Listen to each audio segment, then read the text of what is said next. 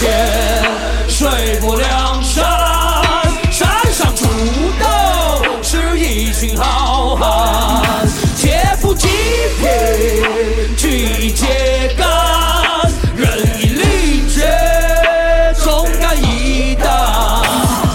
莅临深处有我水泊梁山，劫富济贫看我百灵巴胆。世间万物皆有因果定数，各位在亲爱的度听众朋友们，大家好，欢迎大家收听新的一期闲篇儿啊！咱们今天终于啊有正文了，咱们今天要更一个，这这这这不叫打盹书了，这这算是闲篇现在的拳头产品啊！我们傍上了清谈的著名主播段老师，哎，不敢不敢不敢，哎，段主席啊，我这名哪来的？这是段院士，对啊，呃，今天继续播讲《水浒》，啊，这个同时开两部书确实压力很大，但是好在那部书快完了，那咱们现在就能静心的说《水浒》了。只要段老师有功夫啊，反正我这边问题应该是不大。我全力配合，嗯，我全力配合。哎，你你看看，呃，说段段老师也放寒假了嘛，对吧？哎，啊，嗯，这倒霉催的，你看着吧。嫉妒啊，这是。对，哎呀，您是放寒假了，我们这大年初一全是班儿啊！我们这，我这今儿这排排班一一看，那个没招啊，做我们这行业就是这样，大家伙歇着我们忙，大大家忙我我们歇着，正好跟人拧过来啊。行啊，反正今天是小年儿啊，但是节目更肯定不是小年儿了。那这个那也就祝大家这个哎，不是明天更啊，那就小年儿过一天啊，那就这就是祝祝大家这个新年快乐啊！凸显出节目录制的仓促来了。对对，其实本来就是今天，因为我突然想到段老师可能是放寒假了，我才联系的您 啊，因为平常咱录不都周六日嘛，今儿您要没工夫，我就打盹儿了，我就继续说那个聂卫平了啊。哦，嗨，其实我爱听那个，要要不我先下吧，要不？哎，对，那不行，那个我没背呢。那个，那个虽然不不用说跟这个呃水水浒是做这么大量的案头工作，那也得准备准备，对吧？好，我这打昨天我这跟您约完之后，我吭哧吭哧我就写呀，好家伙，一直写到今儿上午、中午，写到十二点，我才算把这件事儿写完了。辛苦辛苦，您辛苦。这不这这不辛苦，主要是您啊。行，咱们已经成功的耽误了这么两两两三分钟了。那那咱们今天这个书呢还挺长，那咱们就先闲言勾开，一部戏表，书归正文啊，咱们就直接开书了。开书之前您没话了吧，段老师？没有没有，好嘞啊，咱上文书说到哪儿，咱得给您倒笔倒笔。为什么得倒笔倒笔呢？首先啊，您得这个有头一回点进这个书听的，您得知道前文书发生了什么。最主要的，那是我们两个人 得得熟悉哎熟悉上文书说到哪儿了啊？这已经啊，这个我已经我已经忘到什么份儿了。我跟段老师一样，我特意的把上一回书的结尾拿出来听了听啊。是哎，已经已经忘已经忘死了，已经那。这个咱们上文书说到是鲁智深大闹五台山之后，这个鲁智深的师傅就这智真长老啊，给了鲁智深一封推荐信。啊，大闹五台山呢，这事儿太大了，这个智真长老也没办法，就是说我留不住你了啊，徒弟，你呢，这个去别的寺寺院啊，虽然赶下了五台山，但是不把你赶出佛门。给你一封推荐信，去哪儿？去东京大相国寺，在那儿找我一个师弟叫智清长老，你在那儿去当一个管事的、干活的僧人。为什么？智清长老、智真长老看出来鲁智深不是清修的人，你上那儿干活去啊！但是你干活，你在寺院里干活，你还穿着这身僧衣啊！智真长老看得出来鲁智深有佛性，日后必定会成佛。所以这个僧衣，如只要是我的权力范围之内的，只要是我能尽到的，这个僧衣我不能让你轻易的脱下来。鲁智深对智真长老千恩万谢，辞别了智真长老，下山够奔山下的铁匠铺，拿了自己的禅杖戒刀，奔这个东京大相国寺就去了。那路上无非就是饥餐可饮，叫小行夜宿。啊，说有一日，鲁智深贪赶路程，错过宿头，正好赶上前面一座村庄，村庄叫桃花村。鲁智深过去就想借宿一宿，我想在这儿睡一宿觉。哎，也正好赶村了。桃花庄庄主姓刘，叫刘庄主，刘太公，正好是个信佛之人。尤其一听怎么着，说鲁智深从五台山上下来的，那太好了。对鲁智深呢，还多了一份尊重，就让鲁智深在庄中过夜。啊，你可以在这儿休息一宿啊，你在这儿睡觉没关系。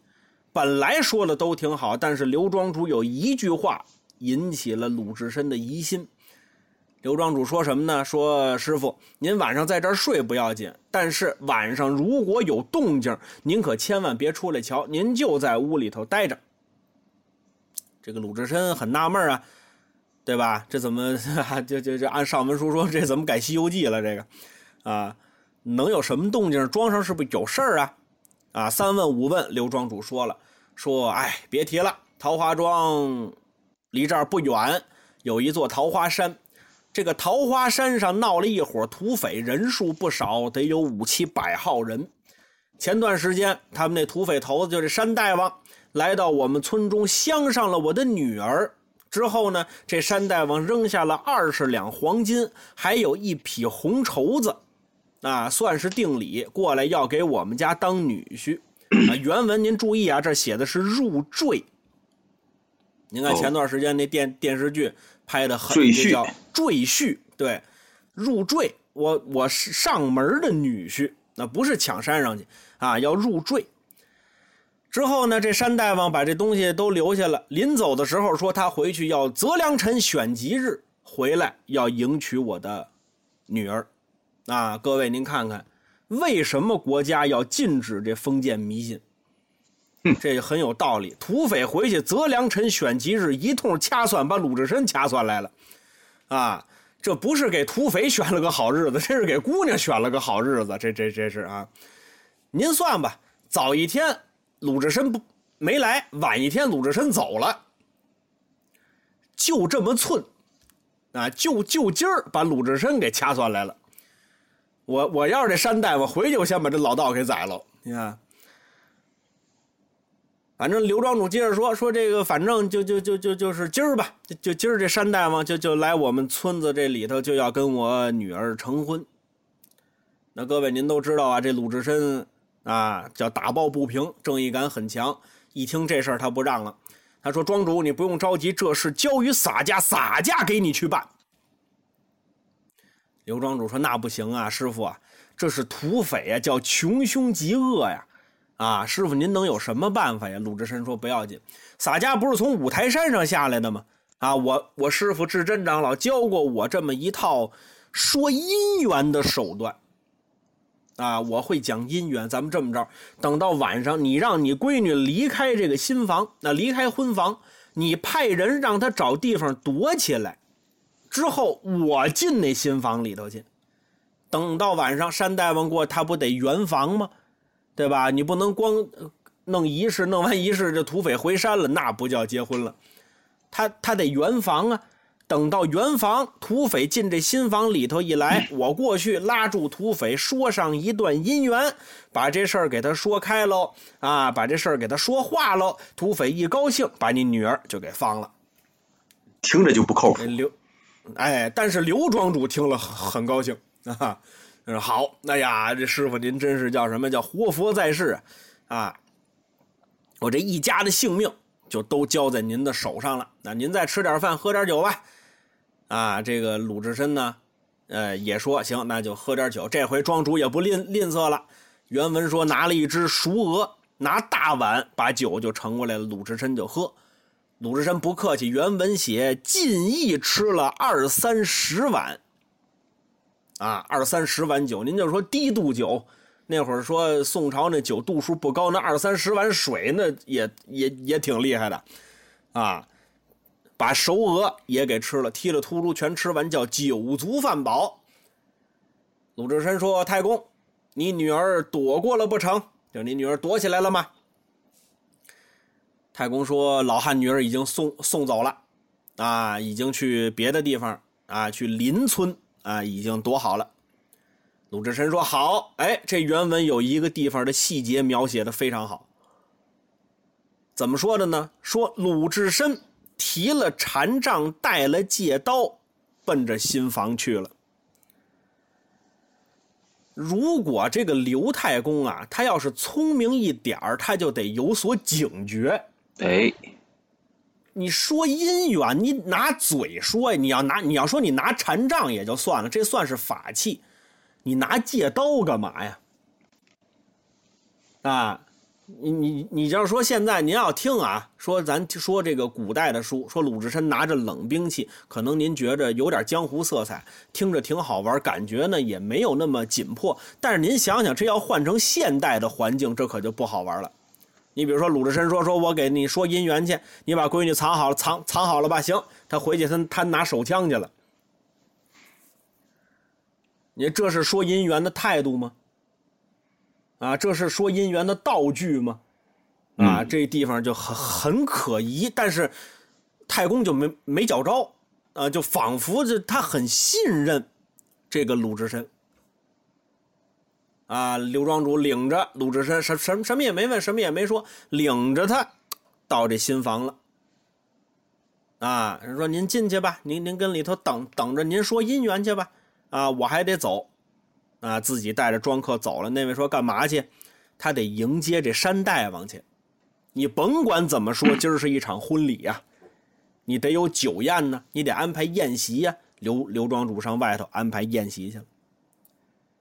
鲁智深把自己的戒刀还有禅杖往床边上一放，自个儿呢往床上一躺，把这销金杖。这帘子放下来了，之后有一个举动好玩了，叫什么叫脱得赤条条的，跳到床上去了。呵，浑身上下叫一丝不挂，在这儿等着，等着与那土匪头子好好的讲一讲姻缘。那非得脱光了啊？为什么脱光了？我印象中，我上回说了 啊，啊，就是啊，这个。挑逗啊，听众的神经，啊，让你对这个之后俩人圆房的这个情节呢有所期待。都脱干净了，他跟这儿躺着。那放下鲁智深，咱先不说，单说刘太公带着一帮庄客到庄门口迎接这位山大王。啊，在那儿等着，等了一会儿，远处一瞧来了，叫前遮后拥，明晃晃的都是器械。你说什么器械？器械就是兵器。但是这帮山贼可规矩，守什么规矩？所有的兵器拿红色的、绿色的绸子裹着就下来了。而且每个人就这小喽啰脑袋上还带着随，就是从这路边啊采来的这个野花戴脑袋上。野花也就算了，原文还写叫胡乱的带着，就是乱乱乱七八糟。戴脑袋上戴的乱七八糟，手里头拿着红配绿的绸绸子包着的兵器，您想想，这是一路什么人啊？在这道队的后头，就是这位山大王。这山大王脑袋上原文也带着一朵花，原文写带着什么？带着叫罗伯相生花。这罗伯是哪哪哪两个字呢？这里头啊，你看这要不说这。哦，这就为了对羊肉吗？为了对羊肉吗？羊肉对萝卜吗？这是，对，这还真就是这个。您相声里这对春联里头，我出绸缎，你对什么？我对萝卜。现在啊，为了让大家听得懂、听得明白，都说我这是绫罗绸缎，我这是绫罗布匹罗布，就都都写这个布。其实早早年的相声说的就是这个罗帛，就上头一个白字，底下一个金。啊，毛巾、手巾的巾，罗帛。哦，您您您不解释这个，我还真真真是不知道这个。哎，他之前用的是这个帛，后来这个帛咱们可能现在用的少了。哎，你要说这个帛呢，可能好多人一下造不出一个让大家呀就反应过来的词，所以就变成了罗布。罗帛就是啊布。这个啊，这或或或者说是啊捐的筹的，它就是这么个东西啊。帛就戴脑袋上，罗帛相生是什么意思？就是假的。罗帛相生花就是用布做的假花哦，戴脑袋上了。这个这个脑袋上戴花啊，这确实您要查刚健，您查文献，宋朝人就喜欢在脑袋上插花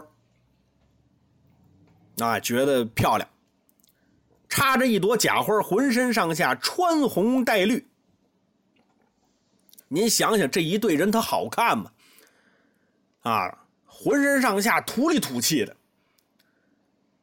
你看这地方，他描写这山大王，这个施耐庵用的笔法呀，他写的很滑稽，审美上很俗。为什么这么写？因为他这个施耐庵呢，施耐庵先生不想让读者去恨这个山大王。他虽然行的这个事说不上好事儿，啊，但是他。这个人不希望写的跟镇关西一样，那怎么能让人不恨这个人？你把这人写的好笑，写的可乐，你就不恨这个人了。是，嗯，写的滑稽，这是一个就是创作呀或者行文的一种呃技技巧，就不让人恨下来的这个山大王。哎，咱们这儿还真说这山大王打出来啊，这是他第一次出场，但是呢。我们第一次听到这个人是从刘太公嘴里说出来的，确实打刘太公嘴里说出来，这这这人啊，这个行为，这山大王的行为确实有问题，但是他还真算不上坏人。如果您对他的评价是坏人呢，可能这评判是有点偏颇，但是具体怎么着，咱们往后再说。啊，具体怎么着，咱们先搁后头。总之就是刘庄主看见这山大王来了。刘庄主，您看这原文写翻身可就跪倒了，给他跪下了。庄客们一看刘庄主跪下了，那咱咱别站着呼噜一下，庄客们也全跪下了，呼啦跪倒一大片。山大王一看，哟，刘庄主跪下了，这可不行，赶紧过来就搀，嘴里还说：“哎，你是我的丈人呢，就是你是我老丈人呢，对吧？你怎么能给我跪下呢？”这不合常理，你看我老丈人就没给我跪下过，啊，这这不合常理。你是我的丈人，你是我岳父，照理说是我给你跪呀，怎么反倒你跪起我来了？刘庄主听完这话，他后头答的这句话写的特别好，写的让人心酸。刘庄主怎么说？刘庄主说：“休说这话，那就是您别说这话。”啊，老汉只是代王治下管的人户，这是原文。什么意思？咱们说明面上意思就是代王，您别这么说，您没什么受不起的，我是您手底下管的一个人户。但是这话您往里头听，有几层意思。首先，直接挑明了当时政府的不作为。这个整个县里头的政府有收税的，可没剿匪的。你如果要是不交钱，他过来还催收，欺负好人怕坏人，叫欺软怕硬，这就是当时的政府。山上闹土匪，政府不管你欠缴这个税税金，政府可来人。那所以你看，刘庄主说：“我是你，就是大王啊，我是你治下管的人。”这有点就是我这儿基本上不归政府管了，我是您手底下管的。很心酸的一句话，政府太不作为了。而且这话再往下抛一层，还有一层心心酸是什么呢？这话您能倒过来说？怎么叫倒过来说？老汉是代王治下管的人户，倒过来是什么？倒过来是我如果不是你治下管的人户，哪个愿意跪你？是是，这就是施耐庵写的好，你一句话这几层意思全写到了。这山大夫文化水平也不高，而且原文里也写了一句：“大王已有七八分醉了。”就瞧这意思，这下山之前就没少喝。嗯，啊，喝的也够瞧的，也没听懂，也没细咂摸这个刘太公这话的意思，就说：“哎，岳丈，那你看他这原原文写怎么说啊？说我给你做女婿啊，你想啊，你给我当老丈人，我给你做女婿，你还挑什么呀？对不对？啊，你女儿许配我很好，你他挺高兴，你看，啊，之后还还还说什么？说我山上的哥哥，那我们山上我不是我们山上头把金交椅，我二把金交椅，我上的还有哥哥，我们那儿有大寨主啊，他跟我说了，说现在他有事下不了山，啊，山上有事儿，他我的大哥。托我给您带个好，就这意意思。我们山上真正管事的大寨主也知道这事儿了，而且托我给你带好。刘庄主，你看看你多有面子。得了，刘庄主啊，也不是恨爱搭理他啊，叫人把酒拿过来也没言语，拿喝了一杯叫下马酒，啊，这可能当时结婚的规矩吧，啊，或者说是人家做客的规矩，人下马得来来杯酒。喝完酒之后，刘庄主领着这位山大王来到了打卖场。这打卖场已经装扮好了啊，香火灯烛啊，摆的很很有气势，很有气魄。这么一弄，这山大王还有点不好意思啊，就就就这个原文写泰泰山，那这就叫泰山了啊，泰山望望望月嘛啊，你要像这个。段段段老师他们青青潭那边就基本上山东籍的主播可能稍多一点 啊。听说呀，山东那边看老丈人要带烟得带这泰山啊。呃，还还真是，还真是有这个老理儿。哎，哎，这泰山因为这烟盒上也印俩字叫望月，你看，呃，看老丈人嘛。啊，这这个民民民俗，咱们先按下不表啊。说泰泰山。啊，何须如此迎接呀？就说，哎呀，岳丈，你这个阵仗太大了，你弄得小婿还是削烧的，有那么一点不好意思。刘太公也不搭理他，敬了三杯酒，来到了厅上，啊，也准备这个仪式啊，啊，跟这准备。山大夫很高兴，去叫小喽啰去，把这马拴到外头那个树上去，别让别让马跑了啊！小喽啰们，你们奏乐。让他们奏乐，啊，你还带着曲艺团下来的。山大王刘太公大厅里头一坐，这位山大王拱手就问说：“老丈，我那夫人在哪里呀？”你看什么形象？你你你想想，这个太公说：“哎，小女比较害羞，啊，很内向，呃，不敢出来。”沈大王说：“哦，对对对对，黄花大闺女嘛，啊，头回结婚都有点害害羞，可以理解啊，没没关系，来人，拿酒，我要与丈人回敬。你刚才都是老丈人敬他呀，这回他得敬老丈人一杯。拿过一杯酒要跟刘太公喝，刘太公不太乐意跟他喝酒，啊，刚才说打心眼里就烦这人。”把这杯撂下了，啊！刘太公喝完酒，酒杯一撂，就说：“赶紧啊，引他上婚房。为什么里头和尚等着他呢？啊，等着跟他说完姻缘。一说完姻缘，这事儿过去了，这不就完了吗？”刘太公憋着这个，赶紧喝一杯酒，跟他说：“说大王，酒别喝多了，您不要在我这儿浪费时间，您赶紧上新房去，瞧瞧您那新媳妇去。”嗯，山山山大王说：“好啊，正合本王的心意。”刘庄主头前引路，山大王后面跟随，溜溜达达，一伙人来到了新房。刘太公用手点指：“此间便是大王自去。”就就在这儿，您自个儿进去就完了。山大王很高兴啊，跟老丈人说：“行，您歇着去吧。”啊，这儿不用您了。刘刘太公说：“得，正好我躲了，里头大和尚等着跟他说姻缘呢，我干干脆走。”刘太公拿着烛台一扭身走了。您可听明白了？刘太公可没敢走远，啊，没敢走远，要不然待会儿他不能那么快的来啊。咱回头再说这山大王，这会儿喝的是迷迷糊糊、晃里晃荡啊。推开新房的房门，一脚踏进去。往里一看，当时就不高兴了。为什么？屋里黑，没点灯。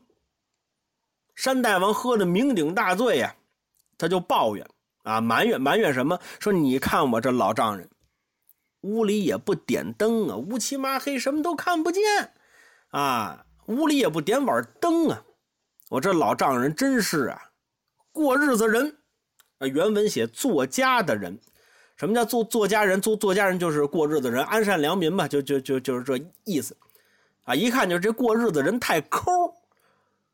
啊，你看，仿佛他对这过日子人，对这作家的人，他还有点瞧弄不上。但是最后一句话，啊，他说说了好，他说什么呀？有我那夫人黑地里坐着。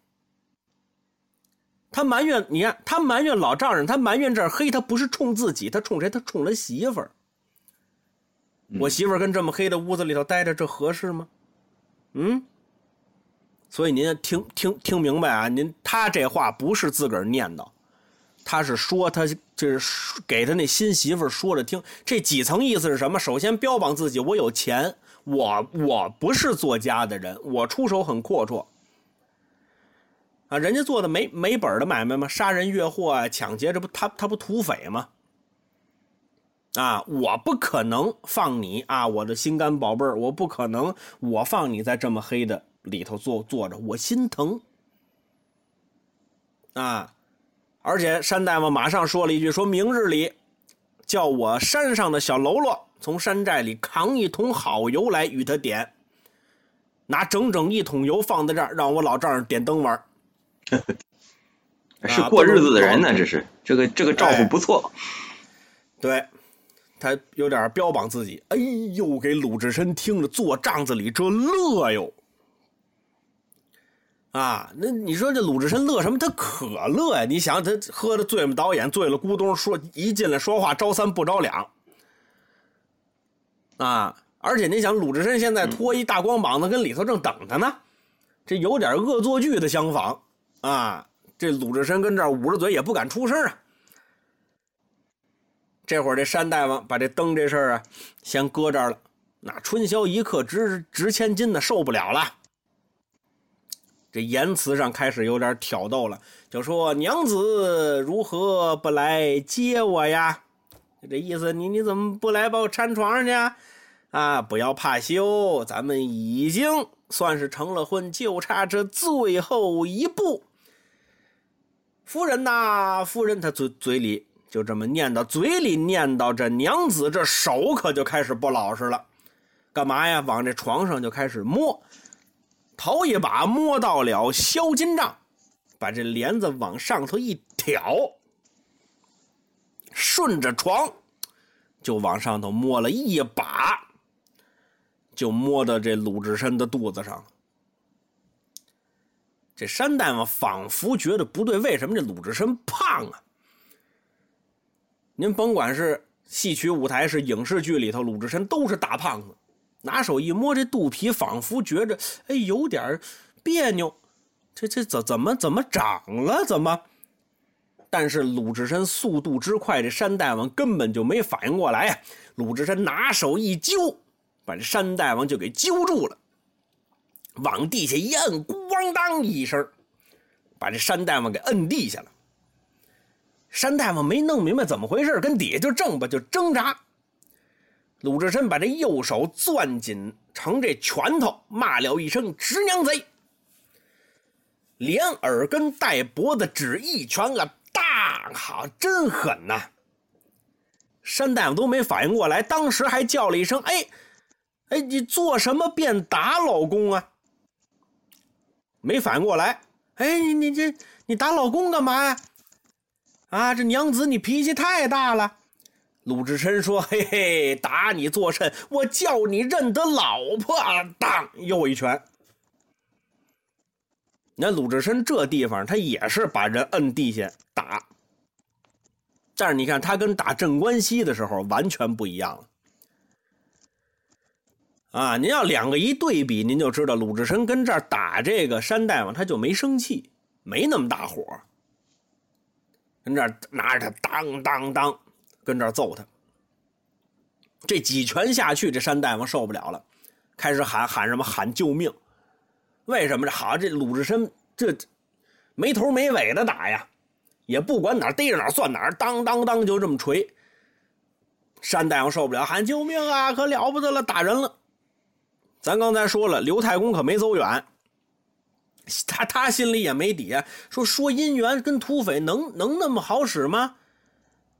打着门门口一过，听见里头喊救救命啊！这刘太公一咂子手，坏了，怎怎么坏了？甭甭甭问，和尚被打了。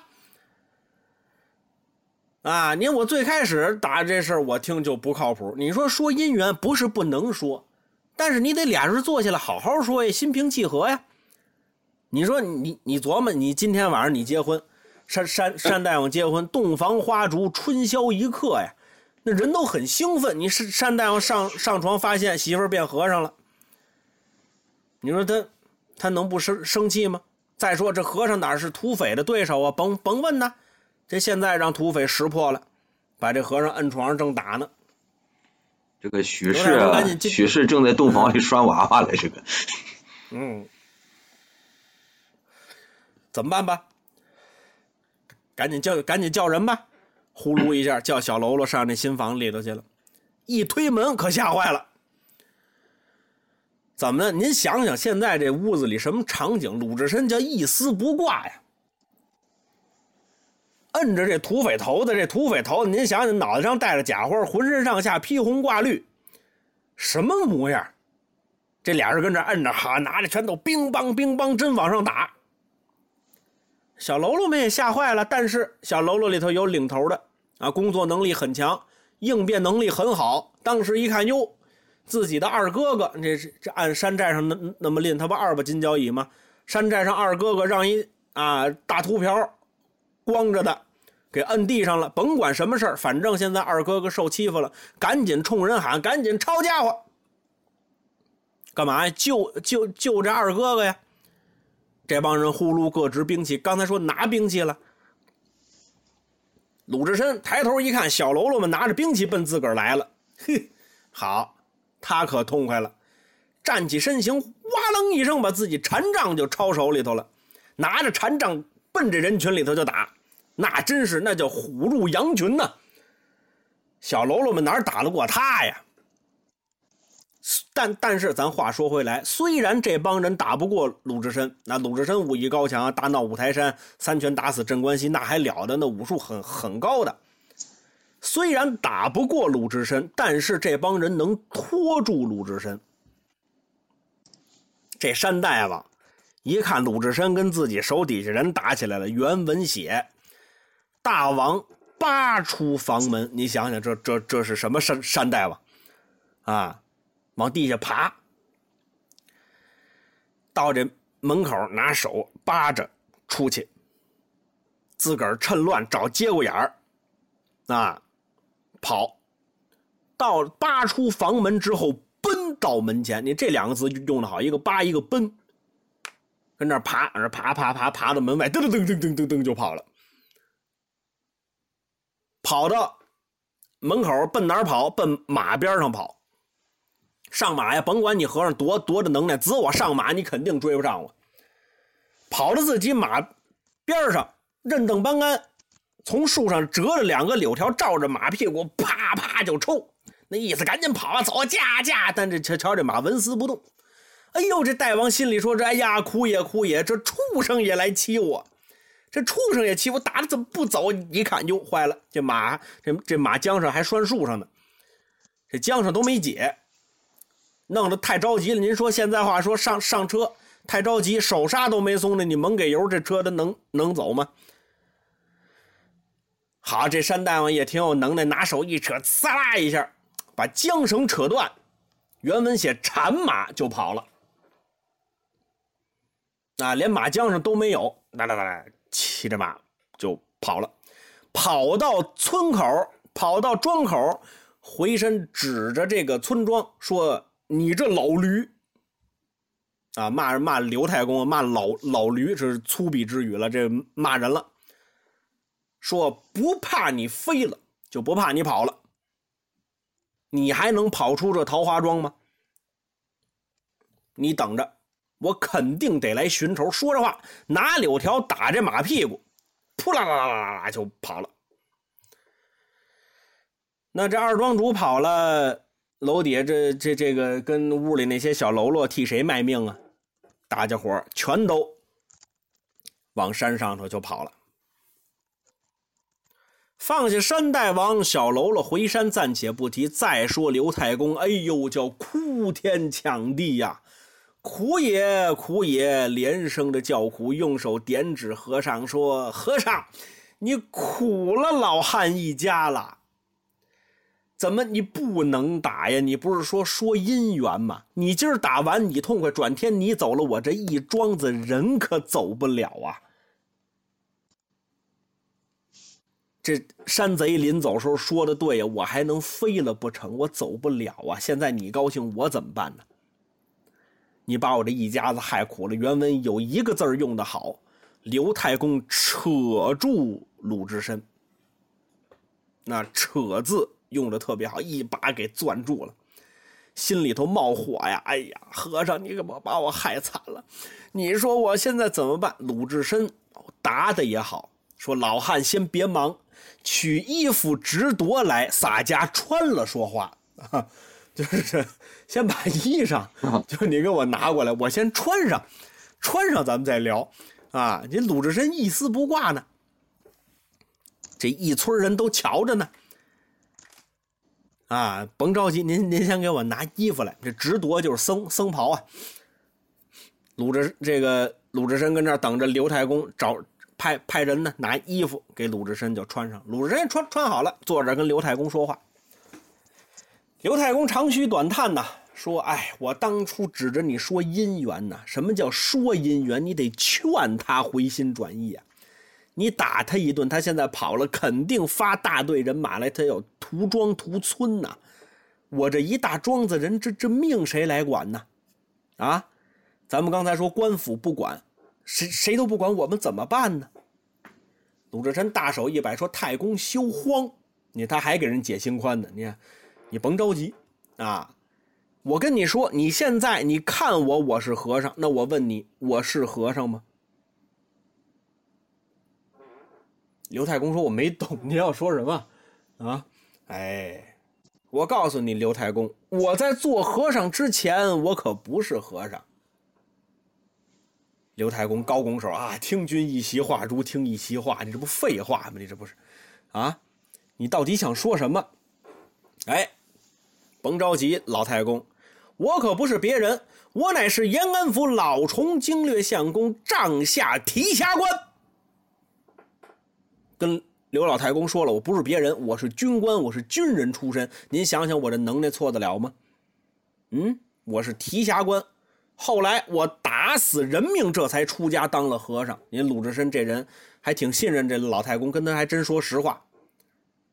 啊，把等于把自己最大的秘密告诉刘老太公了。这意思就是老丈，你别着急。我说了，我是军官，我武艺高强。别说山上两个鸟人，他刚才不说山上俩两两个大王吗？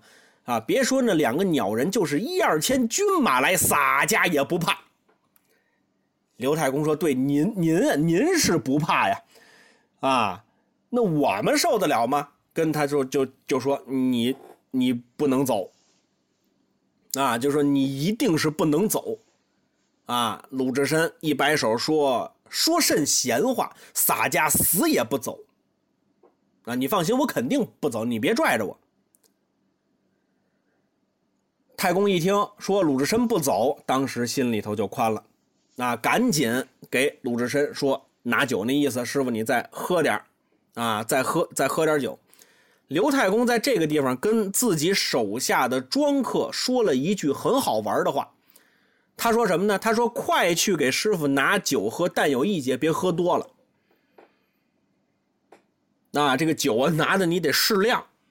啊，说老太公心疼酒不是，他怕这个鲁智深喝多了，待会儿人家要来呢，你喝的醉猫似的，你怎么跟人打架呀？”鲁智深听这话不高兴了，说：“洒家一分酒有一分的本事，十分酒便有十分的气力。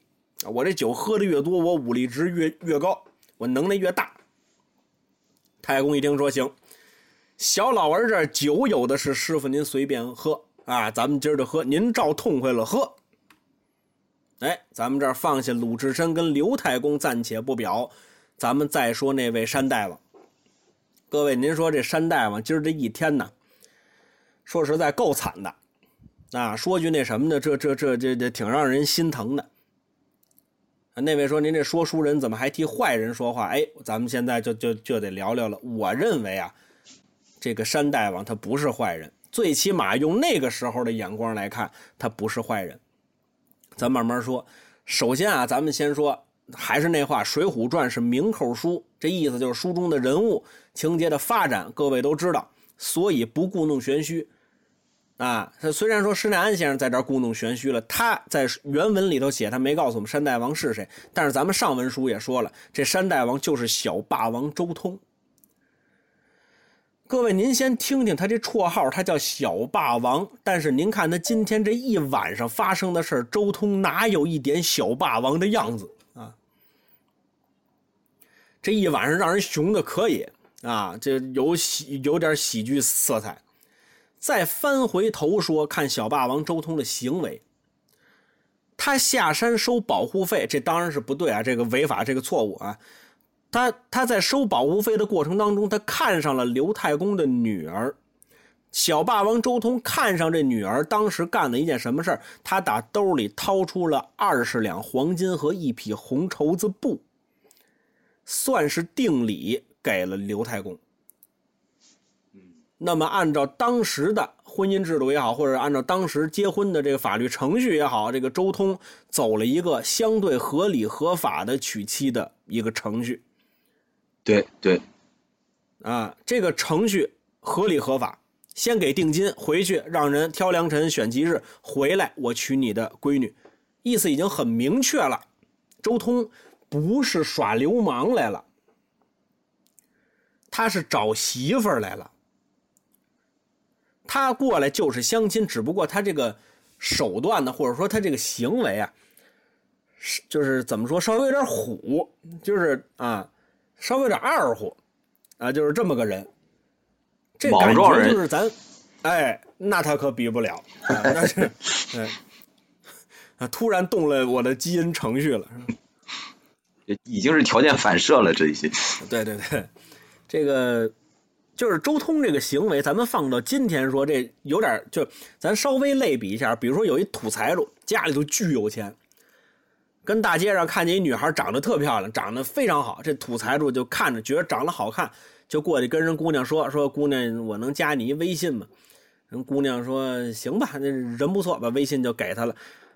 土财主当时拿着这微信之后，当时给姑娘转两千万，好吧。这还不不不不不算完呢，人还拿了一匹布呢，还给了一个等于给了一 LV 的包。当然，咱也不知道那红绸能不能跟 LV 包比啊，但是我也不懂。反正总之就这么给了，把东西给给人家了。如果你要把东西给人家，说说姑娘，我给你这么些东西，走，咱俩宾馆。嗯，咱俩是速八呀，是如家呀。他如果要这么干。那这个从法律上定定定性，这这算不算嫖娼？咱不懂。是是啊，嫖娼，标准的嫖娼。但是这从这最起码从道德上是要受到谴责的。对，啊，但是这土财主没这么说。这土财主怎么说？我给你这么些东西，我不为别的，我就瞧你好看，我觉得你长得漂亮，我给你这么多东西，我就是为了跟你结婚。你可听明白？他是结婚啊，我跟你可扯证去。嗯，我给你名分。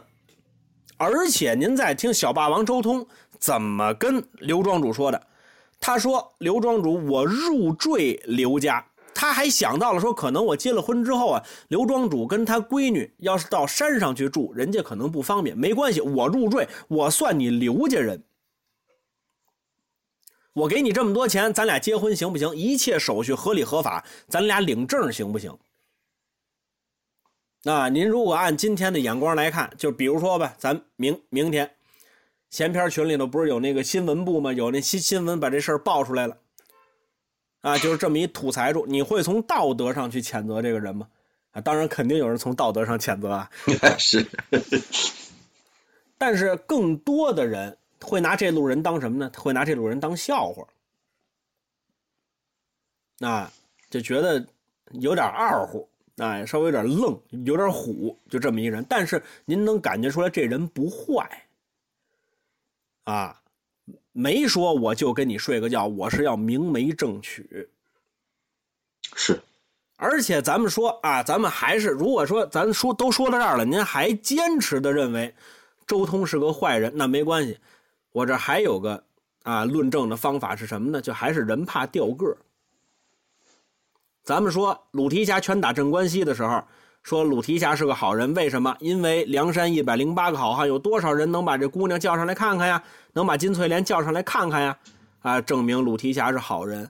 那咱们今天说，如果您觉得周通是坏人，那么他也是程度很低的坏人。梁山上好色之徒有的是，咱调个调谁？比如说后文书矮脚虎王英，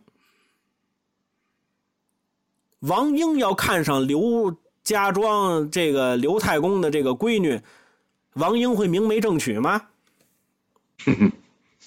他会挑良辰选吉日吗？当时就掳上山了。周通好歹还给刘太公的闺女以名分呢，我给你名分，你算我媳妇儿，或者说我算你刘刘家人，我入赘。王英会吗？在王英的眼里，女性就是他泄欲的工具。他不当着刘太公的面，已经他算他有人性了。您往后文书听，王英这种人渣，他是什么事都干得出来。这个闲篇创造过一个符合这种情境的词嘛？就强行侍寝呀。哎，对，强行侍寝啊。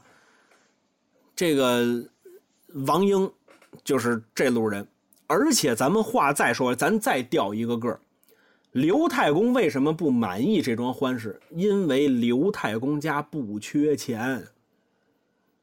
是，您各位想想，这要是金翠莲呢？刘刘太公要是金老汉呢？周通过来给二十两黄金，又给一匹红绸子布，那金家妇女得为这个小霸王周通能卖命去啊！这当时就得高兴死。再比一个坏人吧，后文书马上出来，飞天夜叉邱小乙、生铁佛崔道成，这这这这俩人，再过两回书肯定出来了，跟周通比怎么样啊？霸占人寺院，跟寺院里绵长宿妓，啊，比比这二位怎么样？周通犯的错，从道德上谴责，只能谴责在哪儿？就一个地方，就这人太自恋了，就自我感觉过于良好，而且文化水平不高。他认为我给你这么多钱，我给你这么多东西，你给我当媳妇儿，或者我上你们家，我还当个入赘的女婿，你吃什么亏呀？啊，甚至于说我还有点吃吃亏呢。啊，他有的他他没有办法做到同理心，他没有换位思考，他也就是差，可能也就差差差在这儿了。当然，他临临走的时候骂了一句街，他管刘太公叫老老驴啊。但是您想，咱换位思考一下，他这骂街也是能理解的。马上春宵一刻了，九十九拜都拜了，就差这一一哆嗦了，上去一摸，这媳妇变和尚了。啊，你这搁谁谁谁不生生气？你出去骂两句街还不行了，对吧？所所以说，我觉得周通这人呢，他本质上他并不坏。啊，反正甭管怎么说吧，周通这一晚上让这个鲁智深折腾的够够呛。啊，这个赶紧噔噔噔噔噔往山上头跑。山上不止一个大王，刚才说了，还有一大当家的呢。大当家这会儿跟跟山上正坐着呢，知道啊，老二今儿结婚呢，正等着给回信呢。啊，是两个人圆房了，还是怎么着？正这等着呢。正等着，有几个小喽啰叫气急败坏，走到山寨前，道：“苦也，苦也。”哎，这个地方有一个文学性的小小知识啊，有个文学的小知识，“气急败坏”这个词就是从《水浒》里来的。哦，啊，哎，这个这这这这四四个字“气急败坏”这四个字，第一次出现在中文历史上，就是从《水水浒传》这一章里头出来的，“气急败坏”。这个现在呢，“气急败坏”呢，更多的描写呢，它是人生气啊。就是说，给弄得气急败坏，但是实际上呢，《水浒》最开始把这四个字提出来是跑的，啊，这个小喽啰跑的气急败坏啊。小喽啰说：“哭也，哭也。”大头领说：“什么什么什么什么事？”啊，小喽啰说：“坏了，咱这个二哥哥让人打了，啊，这这大寨主就没没听懂啊，让人打了，为什么这这这不就我出去接他去啊？我赶赶紧给他接上来。大寨主刚站起来，这这二哥哥这这周通回来了，啊，扑腾一下就跪下了。这大寨主一看，好，这周通没没人模样了，这头上那花也没了，衣衣服也撕坏了，脸上滋滋冒冒血，啊，到厅上抱着这大寨主的腿就说了：“说哥哥救我一救啊！”这大当家的懵了，说：“怎么兄弟不你不结婚去了吗？怎么怎么怎怎么怎么结成这样了？”哎呦，这周周通是一边哭一边说呀：“说哎呀，大哥呀。”我下山本来是结婚的，我想着明媒正娶，我定钱也交了，啊，我这回来我回来找老道日子也算了，没想到没想到刘太公这个老驴，他把他闺女藏起来了，完了之后他把他闺女换了一大胖和尚，哎呀，我一把就摸这大胖和尚肚子上了，我 当时就觉得不对，我一下没反应过来，这胖和尚揪着我这一顿打呀。没头没脸的打呀，打得我浑身是伤啊！他们手底下人表现当然还是不不错呀，进去抄家伙跟这和尚干起来了。这和尚太厉害了，回身拿这禅杖一葫芦，咱们这人全不行啊！哎呀，好得亏了手底下人拖住时间，我才得以脱身，捡回一条命啊！哥哥，你要与我报仇做主啊！说完之后，这大头领一听，当时气的好，三十神暴跳，武陵豪气腾空，敢欺负我兄弟，来呀！点起兵马，寨门前集合，来人与我提枪备马，我要去找那胖和尚与我家兄弟报仇。此一番，大寨主下山要找鲁智深寻仇，眼睁睁一场大祸就在眼前，鲁智深等人如何脱身，咱们是下回再说。好，谢谢，谢谢，谢谢。哦啊。嗯，哎，辛苦辛苦辛苦，您辛苦您辛苦啊，这该您辛苦了啊。嗨，嗯，那今天就咱俩了，那我就说了。嗯，哎，您就直接说了。嗯，再说法律问题。剪项链是对，您您。剪项链不在。对，这这是闲闲闲篇水浒史上的一个噩梦，这是。在在说法律问题之前呢，说一个小插曲。这个哦，好啊。刚才丁老师说这个“气急败坏”这个词起源于《水浒传》，然后我一听很新鲜，我就马上搜了一下，搜一下发现确实是起源于《水浒传》，而且直接就找到了这个丁老师您今天说的这一段的所对应着的《水浒传》的回目是第五回。嗯。是第五回，就是小霸王周通这这一段然后我猛然间意识到一个问题，就是说这个咱这个《水浒传》吧，按照咱们现在这个更新的这个频率，以及您更新的这个速度，如果是想完结的话，那你看我们现在基本上 这是第第九回还是第几回录录录《水浒传》，然后基本上相当于咱录两次，能盯《水浒传》原著一回。一一回对，哎，对你按照这个这个比例呢，那可能《水浒传》整个更完要录二百期左右的节目，然后然后咱们一年呢，差不多能够录十回左右，我感觉。嗯，说这个咱们群里指着这个节目包水饺的，你就且吃吧，有有的是 有的是吃的时间，但是我跟丁老师这个身体不见得能够保证这未来的二十年一一直保持下去。不是您您您听我说啊，都 我上我上回书我就说了，我说我现在录书啊不用纸质书，它搬着它难受啊。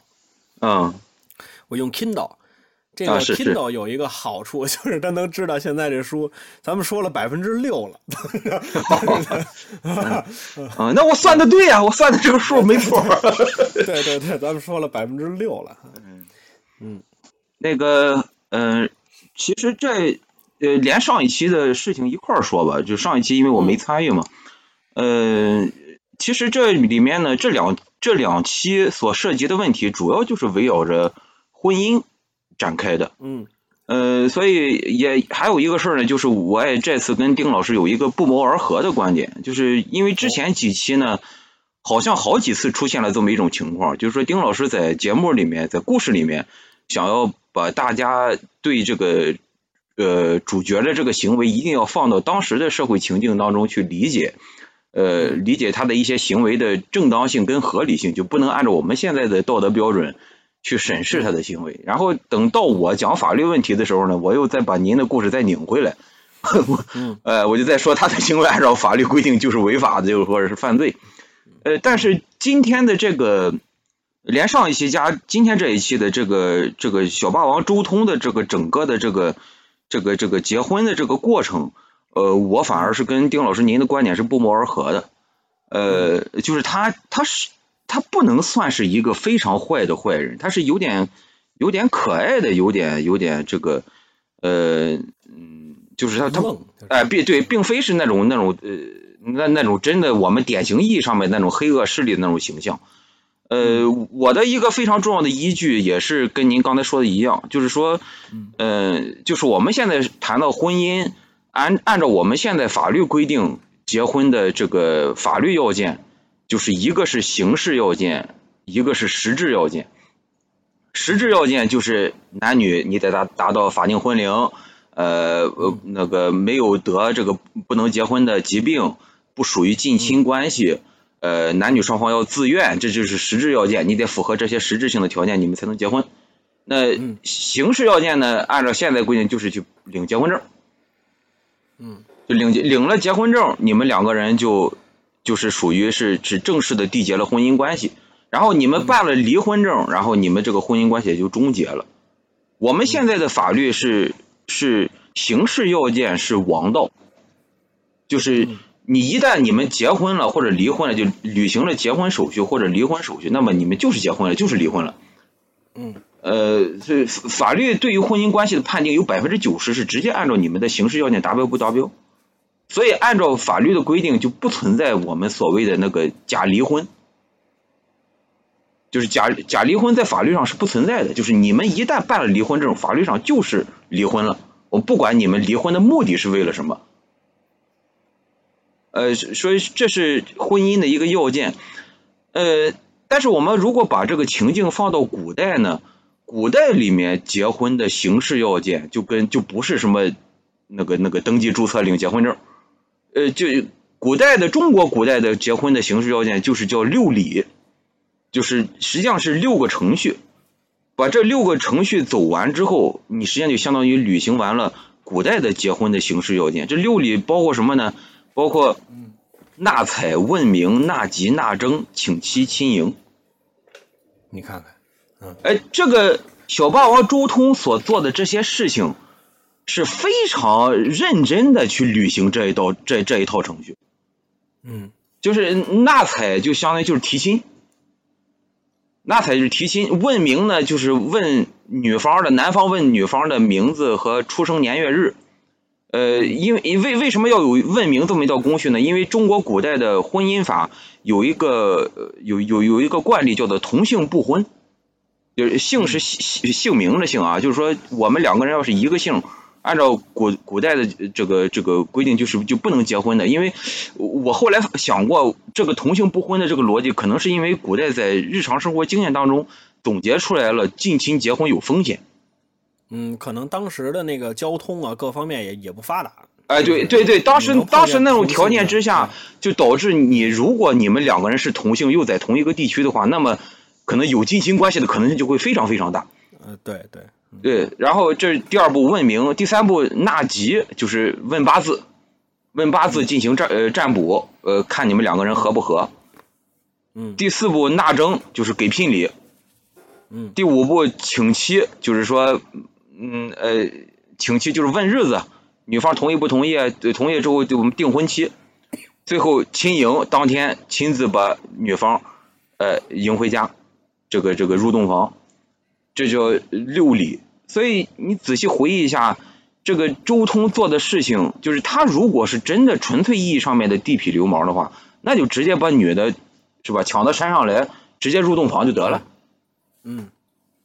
呃，但但是但是这个呃，周通做的事情是非常严格的，按照这六步一步一步做的，就是呃，所以说我跟丁老师在这方面观点是一样，就是周通他实际上是想正经的履行一个婚婚姻手续，然后把这个嗯，把这个婚姻呃，就是他是要过日子的人，他是想想正经结婚的。对，对，他不是耍流氓来的。哎，对对对，他不是单纯的就是耍个流氓，就是哎，嗯嗯、这是这一个，嗯、然后另外一个呃，呃紧跟着这个这个这个结婚的问题哈，嗯。呃，如果我们说挑这个周通的做的事情的问题的话，那么其实按照我们现在的法律去审视他的话，他这种婚姻就是假设当天晚上周通跟那个女的正常入洞房了，嗯呃，鲁智深没有干涉，那么按照古代的法律制度的话，他们就完成了这六步，就是亲迎结束，那么这个婚姻关系就成立了。嗯，就是如如果没有鲁提辖中间的干涉的话，那么这个婚姻关系就就就成立了。所以以嗯我记得以前网上有也有文章嘛，就说按照这个过去的婚姻法法定程序的这套标准的话，那个那个唐僧跟女儿国国王是成亲了的，你看看，呃，他们的婚姻关系是是是缔结了的，而且到最后唐僧离开的时候也没有标准的拟修书，就是他们的婚姻关系是是一直处于持续期间的。嗯那如果如果鲁鲁智深没有干涉的话，那么他这个婚姻，这个呢，按照我们现在民法典第一千零五十二条的规定，这个就属于呃因胁迫结婚的，就是那个女方不同意，女方受到胁迫嘛。那么按照我们这是民法典的婚姻编、婚姻家庭编，呃，按照这个婚姻婚姻家庭编这个规定呢，如果是受胁迫结婚的，那么受胁迫的一方。可以向法院请求把这个婚姻给撤销掉，嗯但是这一条的第二款马上就说，请求撤销婚姻的，应当自胁迫行为终止之日起一年内提出。啊然后第三款，如果是被非法限制了人身自由的当事人请求撤销婚姻的，那么有些人你结了婚之后我不干了，那么那我就把你限制你人身自由，让你不能不能不能出来，不能离家。把是吧啊把你关起来。哎，对，那么这种情况下呢，应当自恢复人身自由之日起一年内提出。呃，就是我们国家的法律呢，对于你这种胁迫结婚的情况，你它规定了你的这个请求撤销婚姻的时间，它是有一个牢牢的限制的。那么为什么做这个限制呢？这个限制就是考虑到，呃，你可能当时当刻你是受胁迫的，但是胁迫完了之后，你的想法可能会发生变化。嗯，如果人怪不错的。哎呃，对对，呃不排除有这样的情况嘛，就是如果胁迫你的这种情况结束之后，一年之内你还没有请求撤销婚姻，那可能表示你是接受这个婚姻的。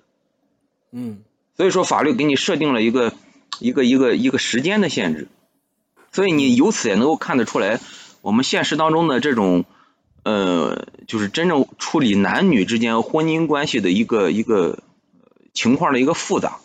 所以说呢，在这个地方呢，也结合着丁老师这两期聊的这个周通的整个这个过程做的这些事情，其实我觉得体现周通他不是一个彻头彻尾的坏蛋的一个。有很多地方，呃，你比方说他他整个过程，他实际上他是非常尊重他未来岳父的，他他是很有礼数的。嗯对对，尽管他的这些礼数呢，可能看起来很鲁莽，但是他实际上是非常非常尊重对方的。包括呃，丁老师说他是想以入赘的形式来来来来娶亲，嗯所以我后来我就结合的呃这两期内容呢，我就我思考了一下，其实我想。嗯，咱说实在的哈，这个这个这一段故事当中，这个刘太公的真实的意思状况，其实我们也不好妄加揣测他内心是有多反对的。嗯为什么说他内心可能不是很反对呢？呃，你看这个周通做出了一些尊重刘太公的行为之后，刘太公还使架子。嗯呃，刘太公他是要通过一些行为来来让周通能够明显的感受到，我不喜欢你这个女婿，我不不赞同这门婚事。嗯那那么实际上，那我的理解是，那在周通和刘太公的这个关系当中，有点像什么？有点像就是就是一一对受到长辈阻挠的一个婚姻，但是长辈呢又不打算真阻挠一下，长辈只是通过这种方式来为难为难你，然后呃把我的不满表达出来。但是你实事求是的讲，刘太公是真的做了什么积极主动的事情去阻止这段婚姻吗？好像也没有。嗯嗯，他他更多的是一种呃对这种婚姻的一种放任的一种状态。嗯那么呃这个这个就牵扯到一个问题啊，就是说在在法律上，我们判断一些契约关系、合同关系的时候，呃，法律上就有一个问题，就是说呃双方缔结合同要讲究的是一种真实意思表示。就是，嗯比方说，我有一什么东西，我一百块钱卖给您，您愿意拿一百块钱买，那我们双方都是真实的意思表示，我我们签订了这么一个合同，那么这个合同的规定是受法律保护的。但是现实当中呢，呃，就经常会出现一些情况，就是说一方利利用另另外一方所处的一个不利的情境，比方说您是一做买卖的，你现在手头就是缺缺现金，我是一放高利贷的。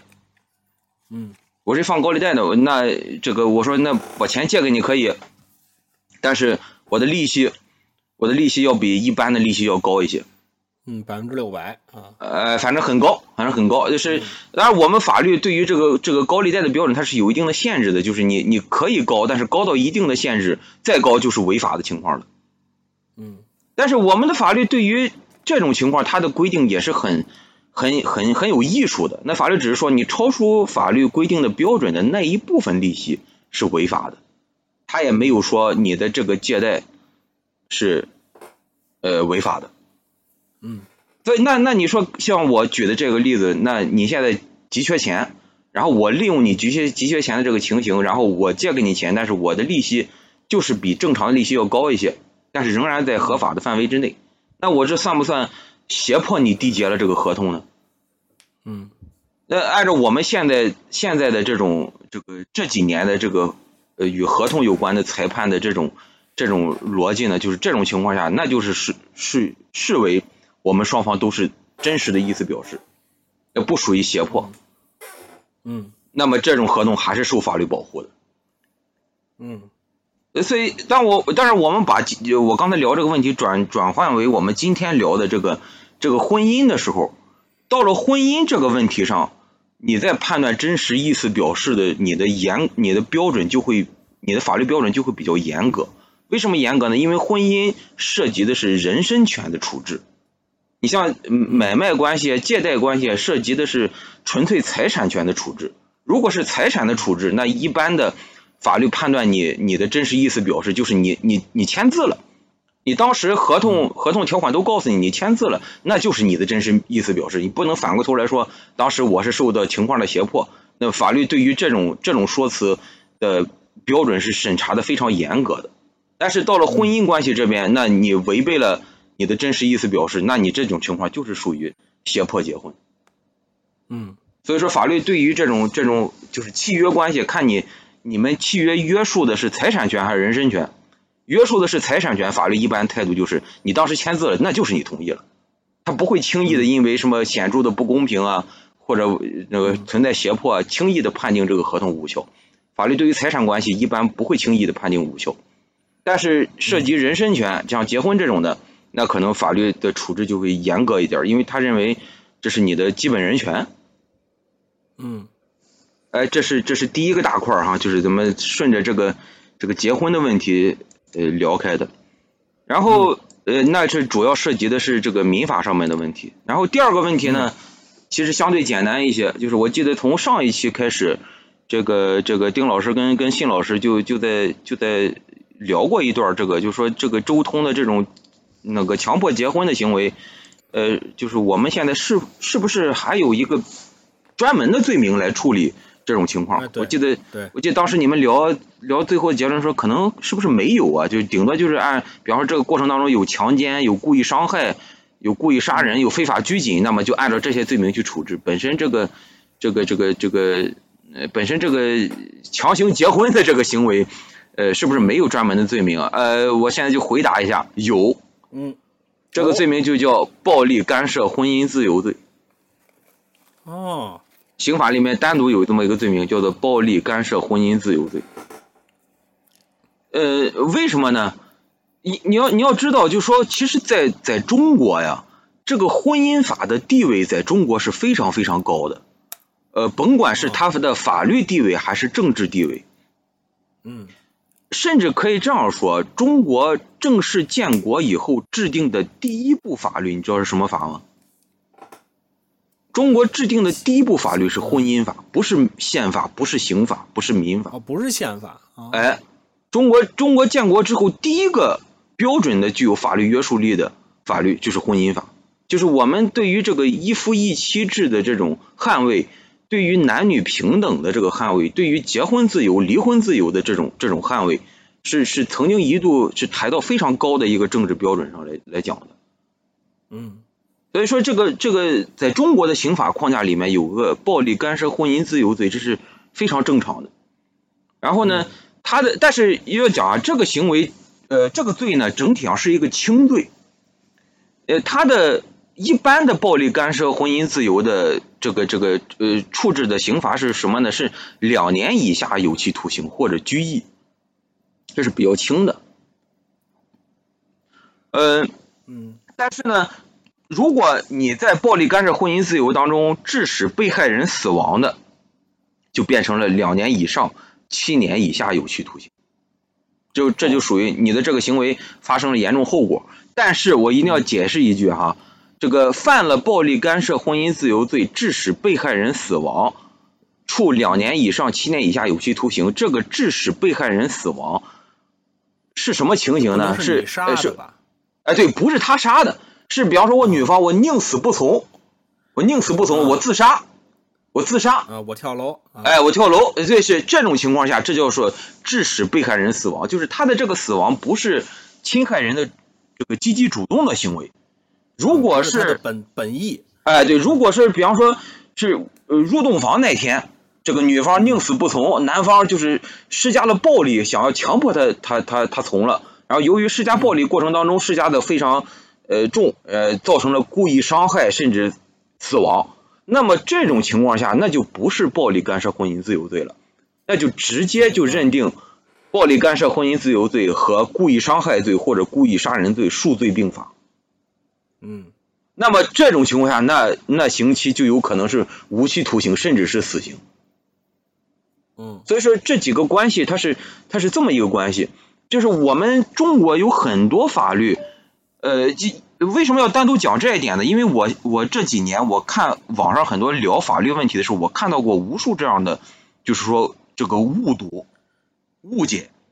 你比方说，跟这跟这一条非常像的，就是我们的虐待罪。我们中国是有个虐待家庭成员情节恶劣的，然后它也是一个轻罪，它是处两年以下有期徒刑、拘役或者管。嗯，老师，我我我插您一句啊，哎，您说您这一段讲的过于的义愤填膺，您是不是在您的婚姻生活当中，嗨，您受到了某种程度上的胁迫，或者没有没有，没有，您要是被绑架了，您眨眨眼，我们救您。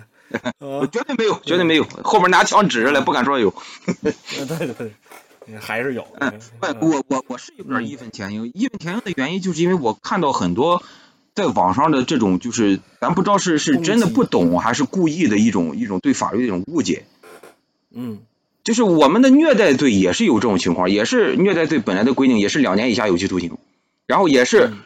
致被害人重伤死亡的，也跟跟那个暴力干涉婚姻自由一样，处两年以上七年以下有期徒刑，就是他的这个刑期跟暴力干涉婚姻自由罪是是基本上是一样的，非常像的。然后嗯。就有人拿这条做文章，他说你看了吧，有些男的对女的家暴，家暴就直接把女的给打死了，我们法律规定最高才判七年。嗯，这个这个呃，这个就是明显的就是就是就是理解错了。如果说呃虐待的一个标准达到了，就是说这个一次虐待达到了让人重伤或者死亡这种情况下的话，那判的就不是虐待罪，那就直接就判故意伤害罪或者故意杀人罪了。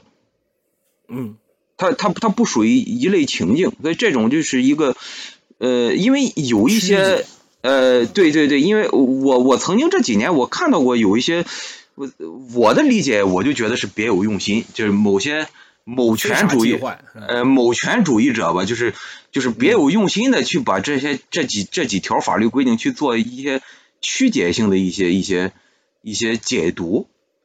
这个这是一个很不好的现象。从而来攻击我国的法律体系。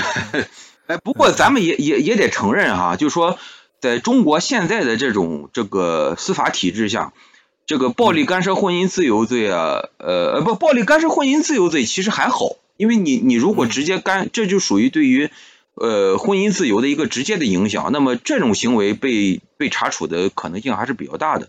有，但是像我刚才说的这个虐待罪呢，呃，法律规定其实是没有问题的，但是现实当中确实会存在。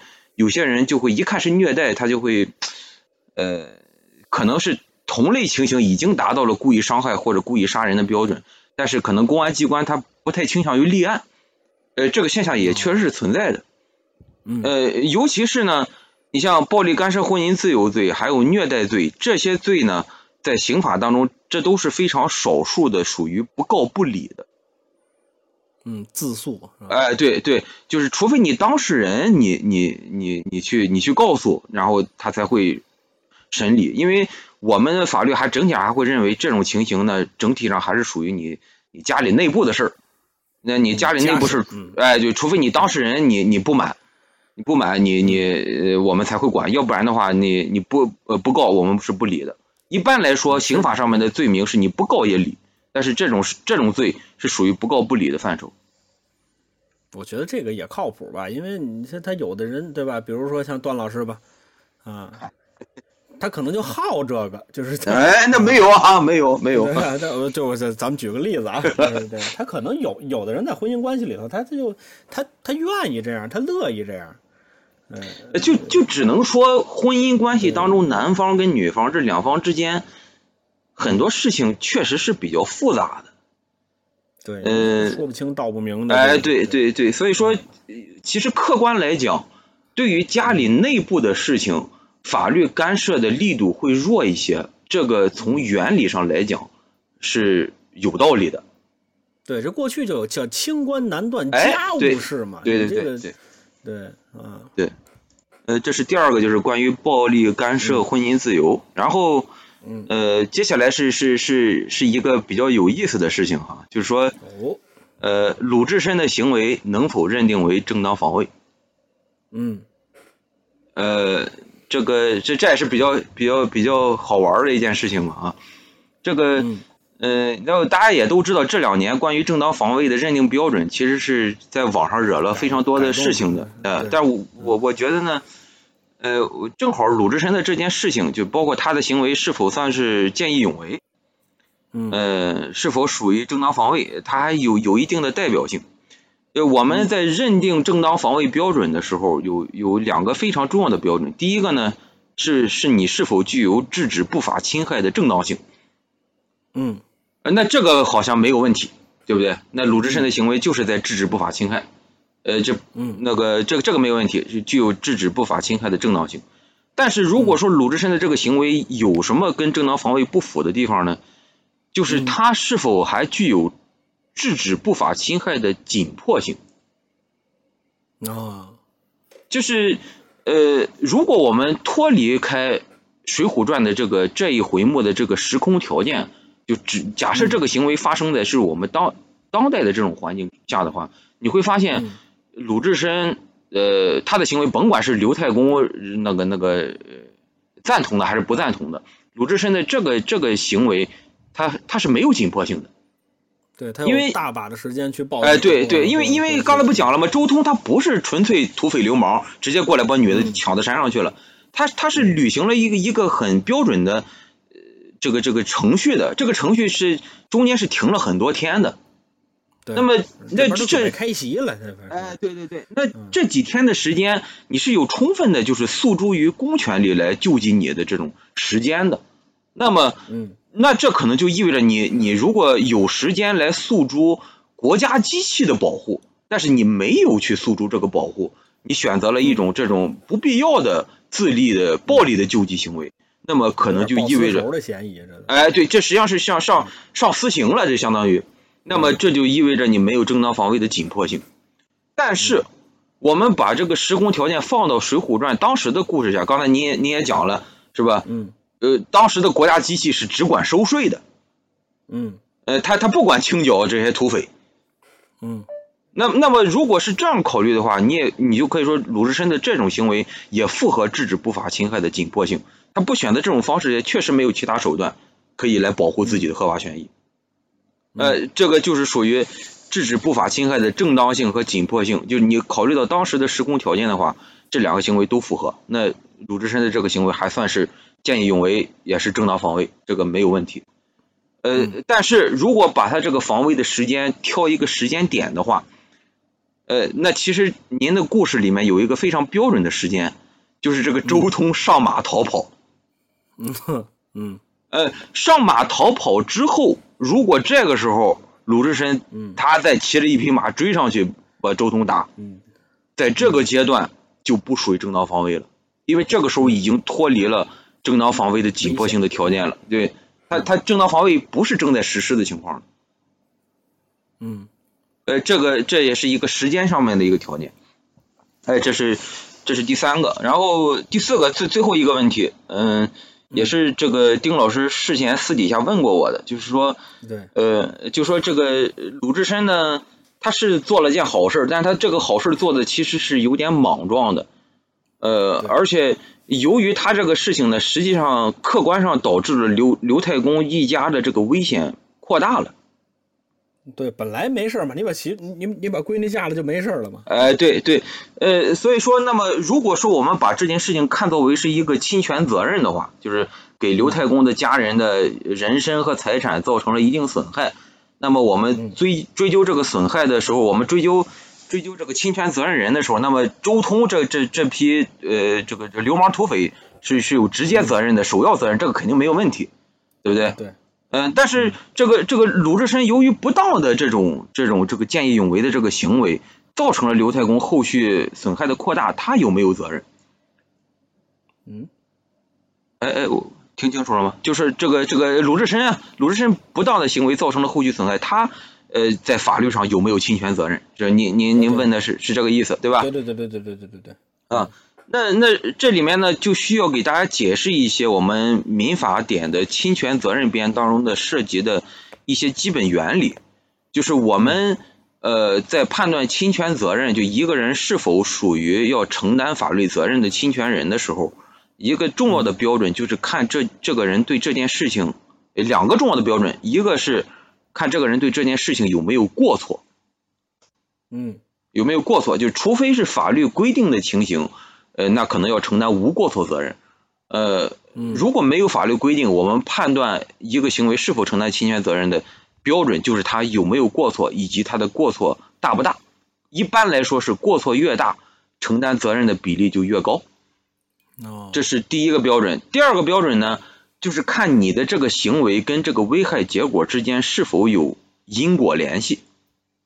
嗯呃，那我想我们可以举一个头两年发生过的例子哈，就是那个，嗯。丁老师您肯定也知道，应该大部分听众都知道，就是那个保姆莫焕晶纵火案。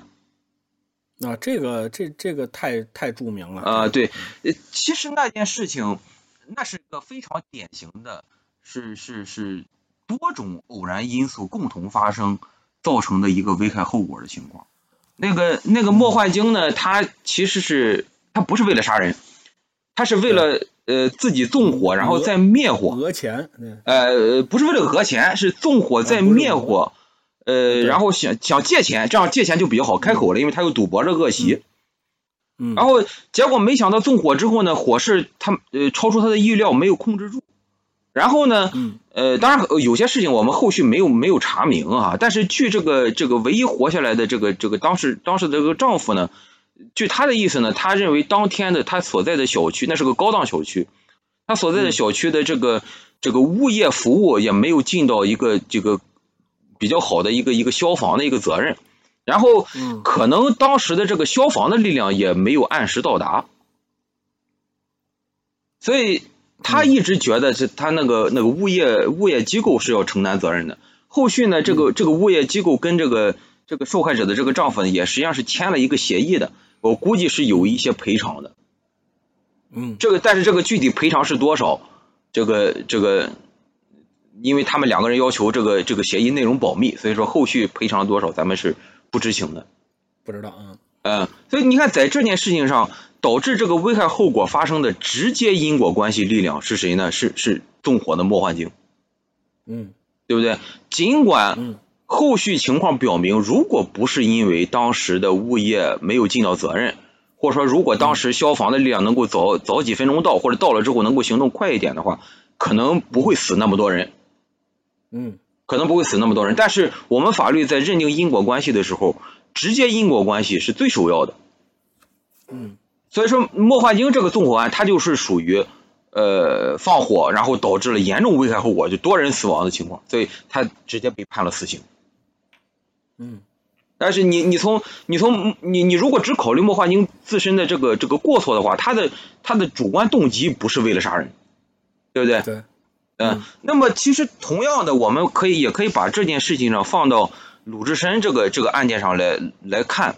那么，呃，我们判断鲁智深是否具有过错，那首先说一个客观条件，就是说一般来说发生这种事情，当事人心里也是很清楚，我如果打官司追究人的这个侵权责任的话，我首要要告的肯定是周通这一伙，对不对？如果不是被逼到绝路上，我通常不会先告鲁智深，对不对？嗯呃，那我我要先就我先追究的当事人，呃，一方应该也很清楚，我追究的主要责任方肯定是周通一伙。所以说，在基本的因果关系，不管是因果关系上，还是说是主要的过错方上来讲，周通肯定是主要责任。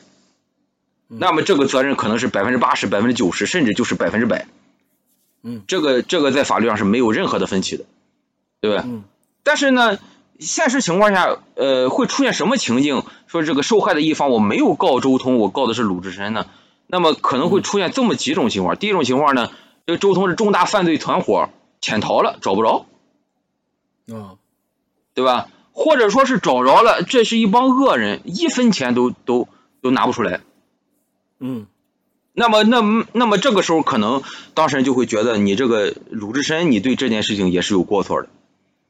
哦那么这种情况下，法院会根根据特定的呃这这件事情发生的这个来来龙去脉来判断鲁智深对这件事情是否要承担一定的过错，要承担一定的责任。呃，那么这当中可能就会存在一些呃没法说死的事情，就是他可能可能会由于打官司双方举证的力度。呃，客观条件的不同，那么鲁智深可能会承担一定的责任。但是咱说好，即便是鲁智深要承担责任，这个责任的比例也是控制的非常非常小的，可能是百分之十、百分之二十，就会非常小。那么我我总结了一下啊，就是我们具体到，假如说我们把今天这个故事就是看作为一一个案件的话，假如说这个受害者要告鲁智深，要求你承担责任，那么我们我们总结一下。在这个案子当中，可能会有助于推断为鲁智深有过错的一些客观事实条件。第一，呃，鲁智深对于他做好事的这个过程，他的目的和行为，他是有明显的欺骗的。对，他告诉刘太公，他说我是跟给跟他讲讲姻缘，我我是要以理服人，对不对？嗯。那这是有有明显的欺骗，这个欺骗是违背了当事人刘太公的意思的，对吧？当事人刘太公的意思就是，他明面上的意思就是，你跟他好好讲讲，那可以，那你帮我这个忙。你要直接打他，那那可能我就不同意了，对不对？嗯。那么这些情况就有助于判断鲁智深可能是有一定的过错的，这是这是这一方面。那么，但我们再反过来再找，还有一些客观证据、客观事实能够有助于判断鲁智深可能没有过错。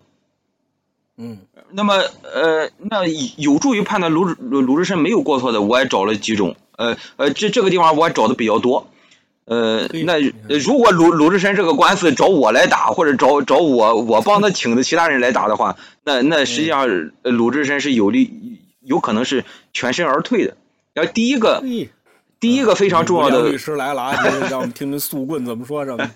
第一个有助于判断鲁智深没有过错、没有责任的。就是这件事情本身正当途径维权非常困难，嗯，对吧？刚刚不讲了吗？是不是这个地方、呃、官家不管，嗯，对吧？你你当时如果这件事情发生的时候，如果我不在，可能你们那那这个婚姻就成立了，对不对？你通过正当途径维权是很困难的。那么我的这件行为具有制止不法行为的正当性和必要性，这是第一点，对吧？呃，第二点，尽管我的这个欺骗违背了当事人刘太公的意思，但是从客观的一些证据、一些细枝末节上，这是这需要你整举证啊。通过通过举证，能够证明刘太公对鲁智深的这个行为其实是一种默许。比方说，他看到鲁智深拿着兵器进去了，他没有制止，也就是说，呃，刘太公对于鲁智深的以这种暴力行为来来阻止这这这桩婚姻的这个过程，他实际上是一种放任，而不是真正意义上面的呃拒绝，这也是一个，但这个需要你举证，你得拿出呃什么人看到他说了一个什么话，什么人看到他做了个什么事儿，你你得举证。这也是监控拿出来，哎，对，这这也是是一个非常重要的证据。还有一个非常重要的证据呢，就是对方的行为，对方实施的行为是侵犯基本人权的行为，对不对？嗯。侵犯婚姻自由，侵犯人身健康权。那么，嗯，你你实施的行为，就是说我们在判断因果关系、判断过错的时候，如果一个行为是直接侵犯基本人权，那么这个行为对于造成这个不法后果的这种强联系程度会更强一些。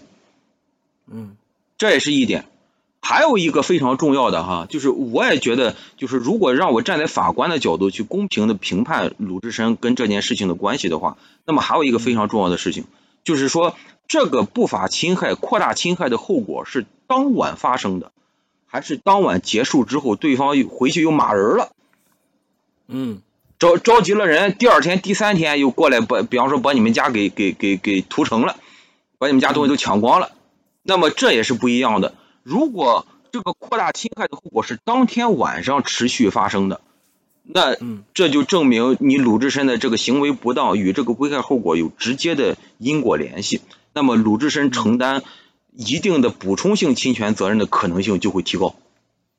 哦，但是是是鲁智深把他打了一顿之后，他跑了，跑了之后呢，他他第二天、第三天，比方他觉得他觉得气不过，他找了一大堆人又又过来。又扩大了侵害后果，那这是是接下来一个独立的侵权责任所造成的危害后果，这件事情不能强加到鲁智深的身上。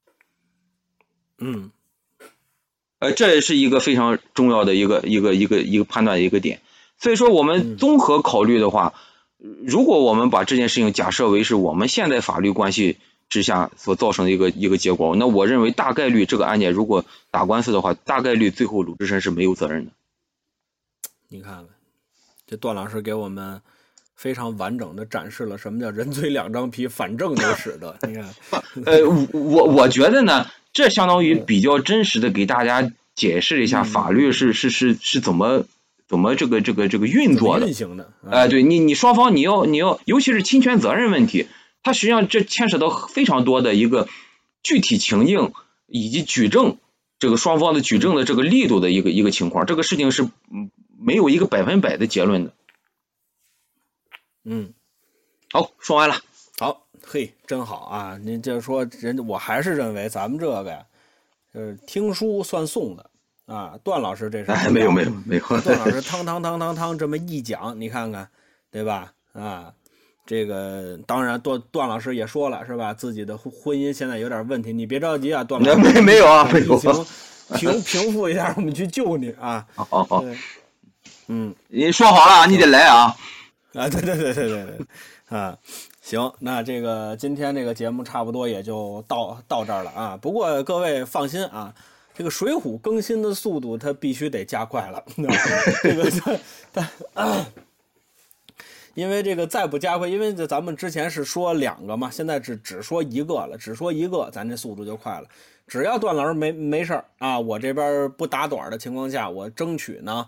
我一周，咱不说更一回，我一周给他录出一回来，问题应该是不大的。啊，就是我这个文稿啊、稿件呢，一周写出来一回，问问问题是不大的。所以说，咱们争取把这个《水浒传》尽早的啊说到潘金莲啊。哎，嗯，这个潘金莲涉涉及的法律问题，是不是这个段老师在这方面应该挺感兴趣的吧？应该。嗯，我好好准备，我我我从今天晚上开始我就下论文。对对对对对，啊。行，那咱们今天差不多也就到这儿了啊。最后说点收听方式，这么几种：蜻蜓 FM、荔枝 FM、送的播客，还有网易云音乐。搜索“公里面搜索闲篇”，直接收听节目。如果您想跟我们互动交流的话，在微信的公众号里搜索“朋友的闲篇”，能收到主播们不定期的推送啊。如果想加入我们的微信群，可以在微信的公众号里回复“加群”，这样能收到主播们这个这样能收到加群的方法。好，那这今天差不多也就到这儿了，感谢段老师的法律方面的分享啊。那我们下期再见。再见。及时雨蔬菜，左手生辰纲，三绝生命玉器名字，榜文世无双。经纶满腹间，多知无价量。刀把垂杨柳，单教专治花和尚。八十万教头，天雄白虎堂。吾家有二郎，十八万九不过山岗。绕岭传韩信，百川小李广。如云龙下山，青道人斗法争高堂。铁牛斗玉牙，琵琶亭外生风浪。雷霆过山丘，现朱家新吴王。满身绣花色，魔道笑意多猛浪。笔下走龙蛇，胸怀巧思量。纵使热血纵横江湖，无能金戈铁马狂浪。